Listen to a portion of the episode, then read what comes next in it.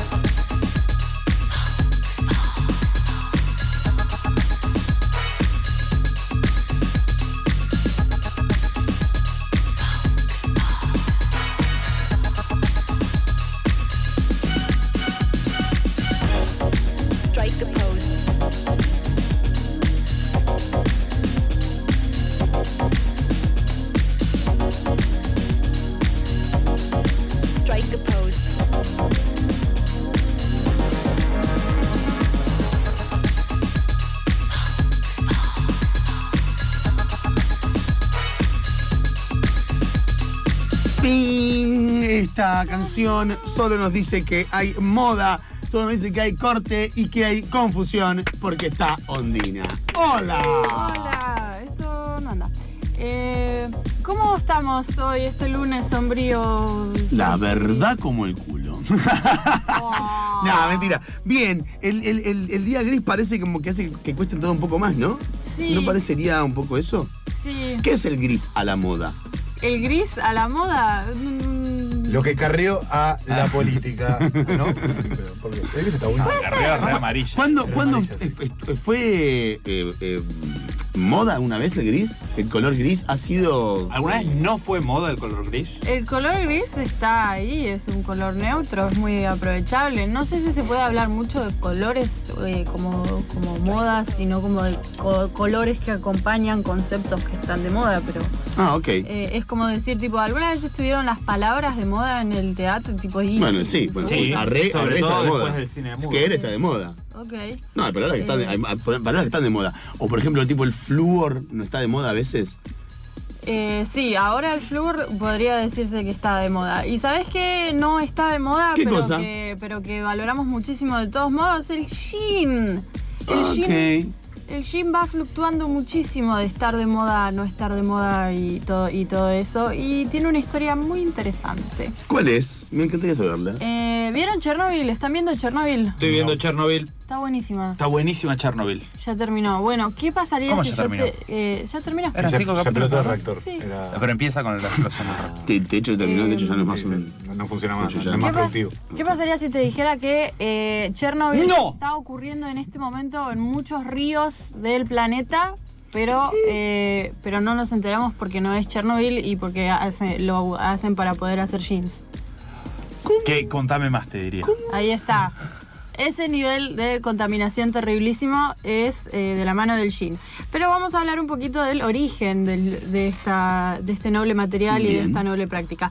Eh, bien, el origen del jean como tela se da en Genoa, que es en Italia. Genoa. Genoa. Y de hecho se sospecha que de ahí sale el nombre jean. Mira, Por Genoa. Por Chino- Una Genoa, cosa así. y de Manu Genoa. Que, que se escribe Nimes, pero se dice Nim porque así es todo en Francia. Eh, de donde también se producía un textil muy parecido al del jean, al, al del jean de Genoa, que en realidad es más como un corderoy. El, por eso se conoce la tela de jean como denim, porque viene de Nim. Ah, pero era Nim, sin la E final, el, el denim del jean. Claro, pero tam- también es, es como que la caja decía denim o dunim, etcétera. Eh, esta tela es una tela de algodón, se tiñe con índigo, eh, tiene la particularidad de que bueno, tiene un ligamento muy fuerte, que es la sarga, que la, que la hace muy estable, y los hilos que componen la trama y el urdimbre se tiñen por separado. Por eso cuando se raspa un poquito la tela de jean, se ve el blanquito, Ah, porque bien. en realidad el índigo solamente recubre el exterior de la fibra, no ingresa al, al hilado. Eh, la particularidad de los pantalones de jean es los remaches de metal, que creo que hoy ni siquiera, tipo poco más, no se ven en los pantalones Tipo de esto, jean. decís, acá. Esos remachecitos, sí, sí, sí.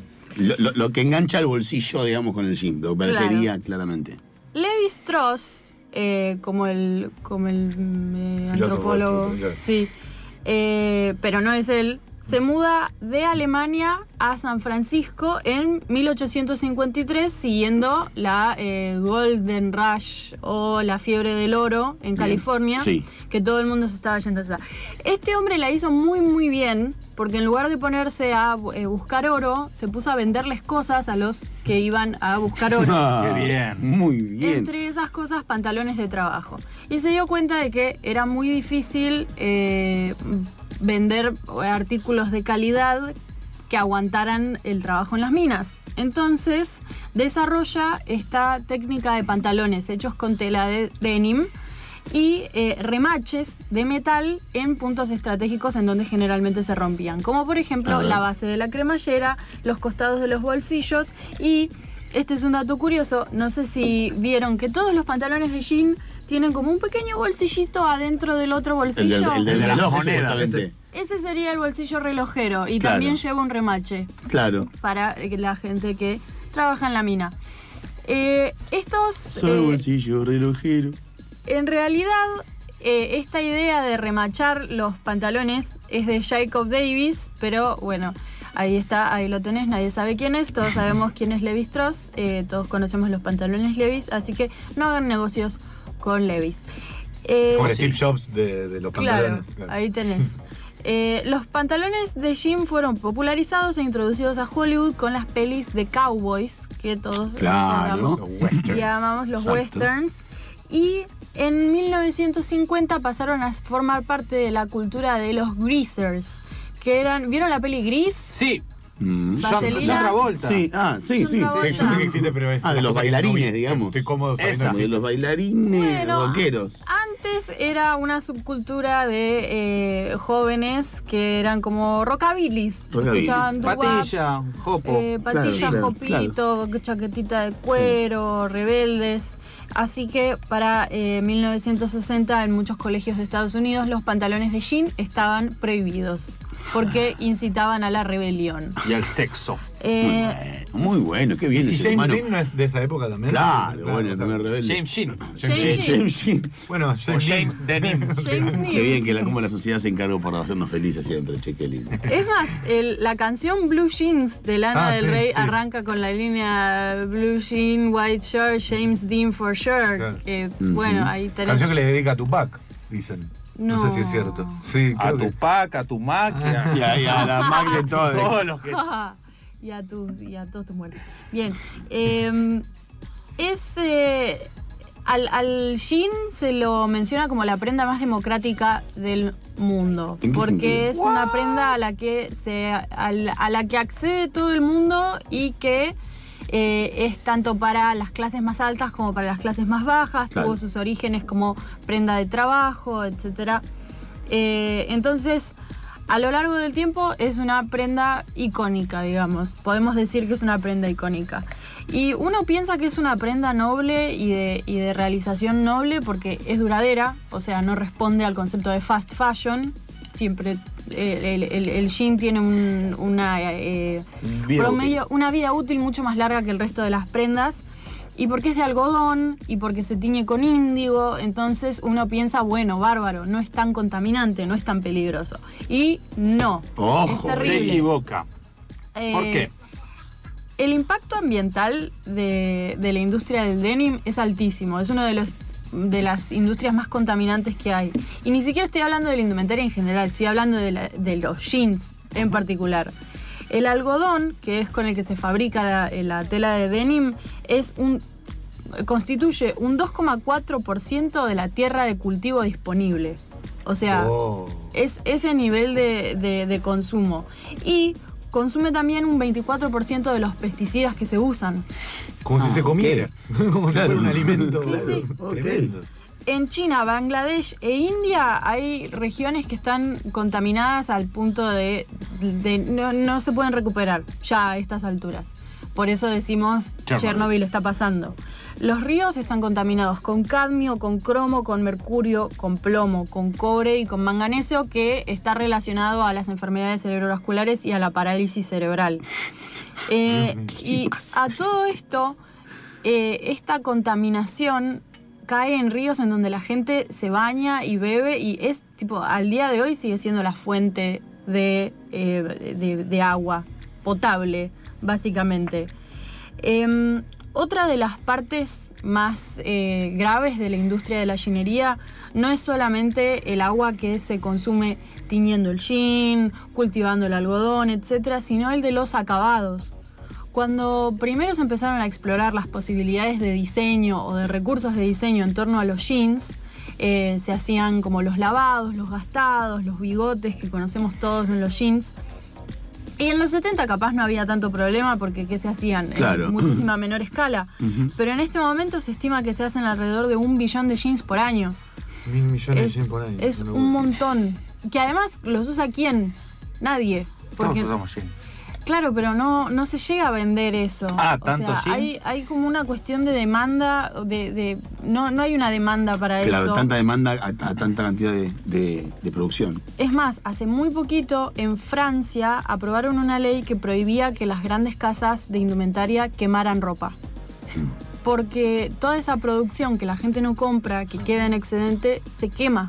No es que ni siquiera se la dan, a- no, ni siquiera la donan. Y no, re- porque afectaría el negocio también de ellos. Es preferible quemarla que venderla y que alguien espere para conseguirla gratis Claro. más adelante en vez de comprártela. Exactamente. Y no solo eso, sino que además no buscan formas de darle un nuevo propósito a esa indumentaria. Claro, Claro, o sea, reciclarla, claro. reciclarla o volver a utilizarla. Acá en Argentina se hace, pero porque por cuestiones económicas, ni siquiera por cuestiones altruistas. Es como, bueno, tenemos todas estas prendas de denim que no pudimos usar nunca. Eh, la próxima temporada va a estar de moda los rasgados. Bueno, las rasgamos y las volvemos a meter Claro, al mercado. claro. Se hace eso. Eh, para usar un solo jean se utilizan 300 litros de agua. Tipo, ni siquiera contando los acabados. Y los acabados que conocemos más son el acabado ácido, el stonewash, los bigotes y el... El nevado. Claro, el nevado. Y para todos esos... Es súper 90. Y para todos esos se utilizan eh, productos increíblemente tóxicos. Ahora, toda la industria del denim va en contra de la idea de sustentabilidad, no solamente desde lo contaminante que es, sino desde el lugar ético en el que se realiza. Porque todas estas personas que están trabajando y que están eh, interactuando con estos químicos no lo están haciendo en situación de seguridad.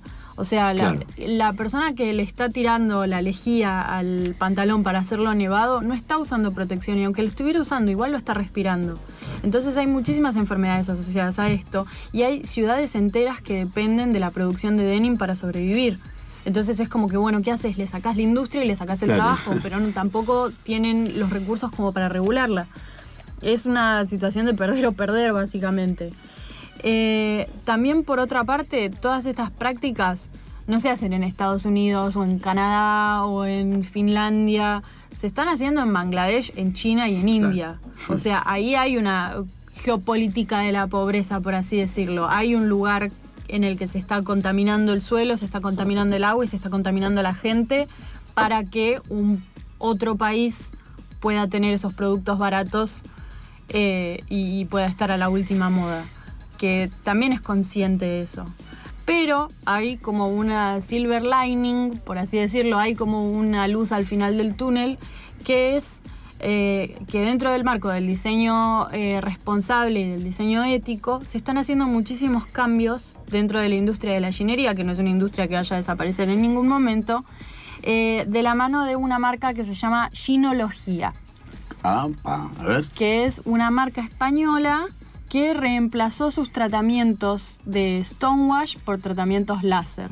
Entonces, en lugar de utilizar todos esos químicos y utilizar el agua para lavar esos químicos después, utilizan un láser que quema algunas, que quema como la superficie de la prenda selectivamente y eso hace que eh, la apariencia de, de desgastado se pueda lograr sin perjudicar a nadie. Perfecto. Buenísimo. Mira qué buen recurso. Qué buen recurso. ¿No? Sí. ¿Es, ¿Sale más caro producirlo así? Sale muchísimo más caro. Claro, pero también es una, es una decisión consciente. Totalmente, o sea, claro. lo- toda la plata que te estás ahorrando en un jean la está pagando otra persona Sí, en, claro, otra, en otro continente. Entonces también eh, uno como consumidor tiene una, un, un rol en todo esto. Totalmente. Bueno, eso te iba a preguntar si hay alternativas de consumo al jean. Esta es una opción en vez del acabado tradicional, el acabado en láser. Sí. Si hay alguna otra alternativa de consumo que por ahí, nada, impacte menos al menos. Bueno, a nivel, a nivel eh, producción hay un montón de cambios que se están implementando y que se están implementando a partir de hace más o menos tres años a nivel masivo. Hace 13 años, eh, perdón, hace tres años el 13% eh, de los jeans que se producían eran producidos de alguna forma más o menos ética. Hoy en día es un 35. Bien. Es un montón eso. O sea, sigue siendo poco, pero es un montón en comparación. Y eh, acá tengo eh, un par de... No, decime. No, no, perdón, más o menos ética es que, por ejemplo, no sé, bl- eh, blanquearon en otro, no sé, para, para, para entender más, al margen, o porque esta es la única marca que utiliza, Ginología es la única marca que utiliza el proceso de láser, o hay otras marcas que también la están utilizando. Hay otras marcas, pero también ginología es más como un... Porque en realidad en el proceso de, de- de producción de la indumentaria no hay una marca que haga todo, son pocas las marcas que hacen Claro. todo. En realidad generalmente hay eh, un... te- tercerizás el corte, el corte, tercerizás la costura, tercerizás el acabado. Ginología lo que hace es tercerizar el acabado, digamos, y todos los efectos que se le hacen en el jean. Que esa es la parte que más contamina igual, ¿no? O sea, Sí. sería la parte fundamental a cambiar en todas las Totalmente. Sí, sí. Por ejemplo, eh, el lavado con ácido se sustituye con un acabado con ozono que genera como esas burbujitas que explotan desde adentro. Eh, y ahí ahora están probando una tecnología en la que nanoburbujas eh, llevan el colorante adentro de la fibra en lugar de usar tantas cantidades de agua. Entonces, al final terminás pudiendo teñir un pantalón de denim con un solo vaso de agua. Claro, es un montón, un porque montón.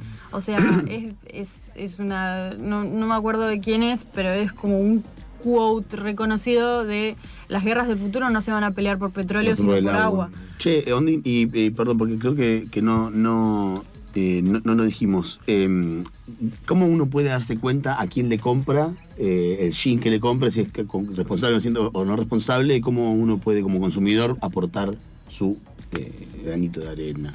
Bueno, en principio es tratar, o sea, es, es muy difícil porque uno no controla eso. Eh, uno no puede controlar el proceso de producción. Lo que sí puede hacer es tratar de interiorizarse más en los procesos, en eh, fijarse, por ejemplo, si, si una prenda es demasiado barata, ya eh, cantado que tiene o trabajo esclavo de por medio Claro. o se produjo en, en condiciones muy contaminantes. Saber también entender la labor del trabajo capaz del diseñador o de la marca. Hay muchas marcas que son carísimas, pero realmente tienen el sello de buen diseño o tienen el sello de la agrupación La Claro, Alameda. qué- qué contradictorio, ¿no? Porque a la vez, eh, no sé, uno va a Avellaneda y Rivadavia y por 3 mil pesos te compras dos pantalones y, una camisa y vos decís, pues, bueno, gasté 3 mil pesos nada más. Entonces estás contento porque pudiste igual comer al otro día y no solamente vestirte. Y sin embargo Claro. estamos diciendo que ayuda al medio ambiente comprar lo, lo- lo que es más caro, que no siempre, bueno, es raro, es extraño. Es que en realidad es, es rarísimo porque es como que uno siente que no tiene forma de colaborar o de ayudar en esta situación. Claro. Y es muy real eso. O sea, es como, bueno, ¿cuál es la solución? Entonces empiezo a comprar ropa de poliéster, así no cultivan. Claro, no, o, o- o yo ayudo al medio ambiente que me ayuda a mí. Digo, a comprar, a comprar un pantalón de 7 mil pesos porque tiene una marca que está, está con, el, con el sello que dice está lavado con ozono. Y voy a decir, mirá, sale 7 mil pesos, pago la mitad del alquiler. Entonces me prefiero con lavar. A eso me refiero. ¿no? Por la comida orgánica. Claro, claro, todo va- buenísimo, pero sale 5. ¿Entendés? Es una locura. Pero el punto de esto es también empezar a pensar que, tipo, que cada vez más marcas, por ejemplo, Es, cada claro. vez más marcas eh, de, de alimentos o tipo de, de- de gastronomía están adoptando prácticas veganas, por ejemplo. Y eso es por presión de la gente que lo consume. Claro. Entonces, si existiera una misma presión en el mundo de la indumentaria de yo Mm. quiero que esta, que esté absolutamente certificado que Claro. esta prenda la están haciendo en buenas condiciones, porque además también uno tiene una idea medio errada de que el lo que te muestran en las pelis como el taller en el que se hace mi ropa que está en malas condiciones, es en realidad el taller que está en buenas condiciones. Claro. O sea, los talleres hacinados que vemos en las pelis no son los talleres hacinados de la vida real. Totalmente, claro. Es como O una sea, película de cárcel. Es claro. como nunca, nunca es como lo ves. Los claro. talleres en, en malas condiciones son agujeros en el piso con eh, agua caliente y tóxicos y gente en patas metiendo con palos pantalones ahí adentro. Eso es un taller de acabado textil. Los talleres de costura son un piso, es, es una, una, un, un galpón con cuatro pisos, cuatro entrepisos y máquinas de coser y gente que está a, a esta distancia, de, o sea, está a una distancia de que 20 centímetros del techo, Mm. cosiendo. No es, no es esa la realidad también. Eh, Claro, por ahí, eh, perdón, eh, por ahí una forma es, en vez de comprar, vamos a ponerle ahora el caso del jean, en vez de comprar cosas de jean, eh, hasta que las marcas no pongan todas un, no, aún en concepto y, y abaraten los costos haciéndolo con, con oxígeno y con, no, con ozono, qué sé yo, bla, bla, bla, compremos otro tipo de telas, por ejemplo. Es que eso se ha intentado, pero también, o sea, las innovaciones están. En este momento se está utilizando un mordiente que se llama chitosan, que está hecho de quitina, de, de- de residuos de la industria de pescadería, Ah, que está permitiendo que en realidad el mordiente funcione mucho mejor y el colorante se adhiera mucho más rápido. Y todas esas innovaciones, Claro, o sea, total. tiene que haber una demanda para esas innovaciones. Claro, claro. Obviamente el camino de esto es la innovación, pero tiene que haber una, una dema- tiene que pedirse eso, digamos. Y obvio, a lo largo del tiempo estas cosas se van a ir abaratando, porque van a dejar de ser un lujo y van a claro. pasar a ser Parte de la industria. Claro. Eh, para más información de este tema, en particular de la industria del denim, les recomiendo que vean el documental River Blue, que explora en particular la realidad de los trabajadores del denim en eh, Bangladesh, India y China, que, eh, que es como de las más de las más crudas en realidad. Hay un río íntegro que no tiene peces en China, que se llama el río Pearl, no tiene peces y la gente se sigue bañando ahí y sigue tomando su agua de ese río. O sea, no es solo un desdén por el medio ambiente, es un desdén por la Por la gente. persona misma, claro. Eh, y tratemos de otra, otra estrategia desde nuestro lugar, es reutilizar, es comprar de feria, es darle el- un uso prolongado a las prendas y tratar de ir en contra de la obsolescencia programada, que, que es un poco algo que está alimentado por el sistema de la moda. Eh, ¿Qué cosa con los jeans? Qué bárbaro. Qué. Che, ¿y las camperas es lo mismo? La cartuchera de- No, Che, ¿sabés que las camperas justo, Justo tienen Justo. otro tipo de línea. Nunca se les ocurrió hacer el gym. Claro. Eh, bueno, eh, eh, es importante saber para después tomar decisiones. Después, después vos Amargarse sí. tranquilo en casa. Sí. No, pero es una herramienta. Con, el conocimiento es una herramienta. Después vos decidís si haces caso o no haces caso, si compras y no apo- aportás, pero por lo menos saber que este jean. Y, y es importante también. Importante entenderlo así. No es como en las películas. El, el- el sótano donde trabaja la gente hacinada en las películas no es el sótano donde trabaja la gente hacinada realmente. Claro. Entonces, por ahí, a partir de entenderlo tan fehacientemente y con tanta crueldad eh, y crudeza, ahora lo, lo pensás de, de otra manera. Y eh, también un poco pensar en que uno retuitea, ¿qué McDonald's? Poneme mayonesa vegana. Bueno, re, sí, te un retweet, eh, Sara, pagale a tus Claro, trabajadores. claro, claro. Eh, Rompete un tuit ahí. Claro, rompete un Twitter que diga acá, acá, aquí Eh, ahora. Hacete una acabadita ahí con ozono, que Claro. no te cuesta Te nada. cuesta nada rata. Comprometo a la cuenta de Twitter de Infernet a hacer eh, publicaciones activistas respecto a la industria. Eh, cuando él dice comprometo a, es Uno por semana. Él es, él el, el, el encargado de- del, del Twitter que no usamos. Bueno, No, sí, oye, lo Sí. vi que los lunes tuiteamos. Hoy sí, ya usamos los, los lunes Twitter. Los lunes se tuitea. Es, es- es lunes de Twitter. El lunes de tuitea. Eh, Ondina eh, ha pasado por aquí con su columna eh, Corte y Confusión. Eh, pero está bueno porque se llama corte y confusión, pero aclara. Es, es- es es una de las Claro. cosas menos confusas que, o sea, que tenemos.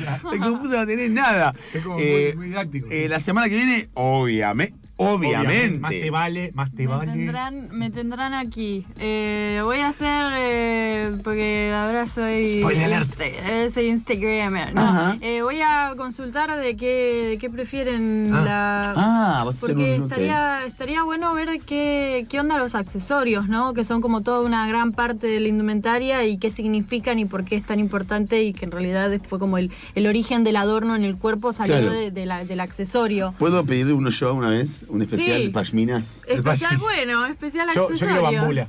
Ahí está. Yo quiero bambula. pashminas. Pero bambula no es un ¿No es accesorio. Ah, no, Ah, accesorio bambula tiene es un gozo. Claro, que pashmina tenía que es como- Mostacilla.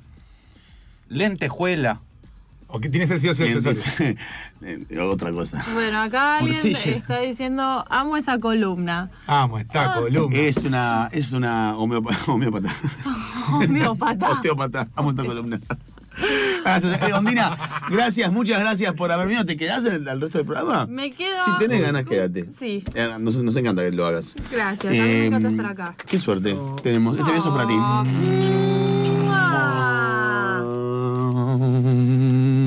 Mua. El sonido también es parte de Internet. Internet.